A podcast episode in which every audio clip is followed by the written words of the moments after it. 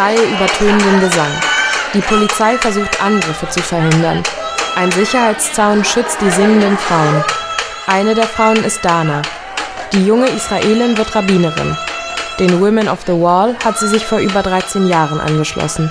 Damals nicht aus religiösen Gründen, sondern als zivile Demonstrantin aus Solidarität zu den Frauen.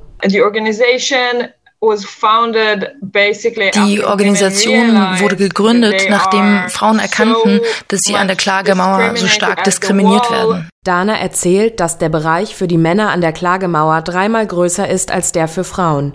Es ist oft unangenehm voll. Während im Männerbereich rund 150 Tora-Rollen zum Verleih bereitstehen, gibt es auf der Seite der Frauen keine einzige. Insgesamt wird von den Frauen erwartet, dass sie schweigen. Männer erhalten Zugang zu allem, was sie möglicherweise brauchen könnten. Und die Sache ist die, dass nach dem jüdischen Gesetz keine dieser Dinge für Frauen verboten sind. Es fing an mit einer amerikanischen Reisegruppe modern orthodoxer Jüdinnen während ihrer Gebetsreise in Jerusalem. Sie wollten das Ende ihrer Zeit in Israel ehren. Es war der Anfang des Monats, welcher traditionell immer zwei Dinge darstellt. Erstens ist es ein Tag, an dem aus der Tora gelesen wird. Und zweitens ist es ein Feiertag, an dem Frauen feiern. Uh, Sie kamen also an der Klagemauer an und die Gegenreaktion war enorm. Sie wurden angeschrien, sie wurden verflucht, sie wurden angespuckt, Stühle flogen durch die Luft. Zwei Frauen wurden ins Krankenhaus eingeliefert. Durch diese Gewalterfahrung wurde den Frauen die tief verwurzelte Geschlechterungleichheit deutlich sichtbar. Die Ultradoxie ist beinahe besessen geworden, Fragestellungen zur Sittsamkeit und zur Unterdrückung von Frauen zu klären.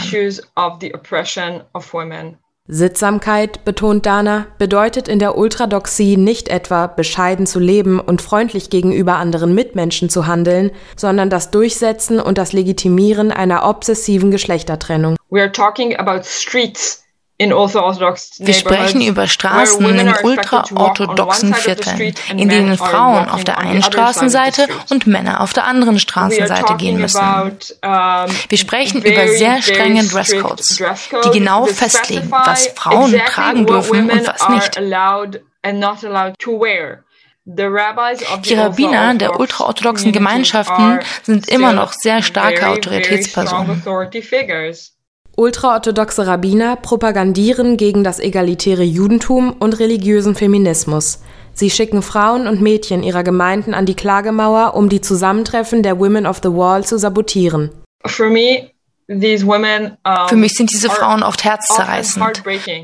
Denn der einzige Moment, in dem die Stimmen dieser ultraorthodoxen Frauen gehört werden und sie nicht in völliger Stille beten, ist, wenn sie versuchen, die Stimmen anderer Frauen zu übertönen.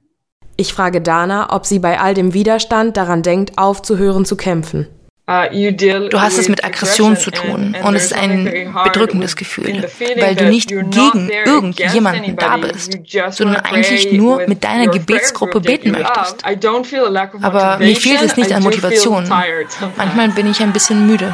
Trotzdem ist sie zuversichtlich, dass die neuen Generationen ihren Kampf für Religionsfreiheit weiterführen werden.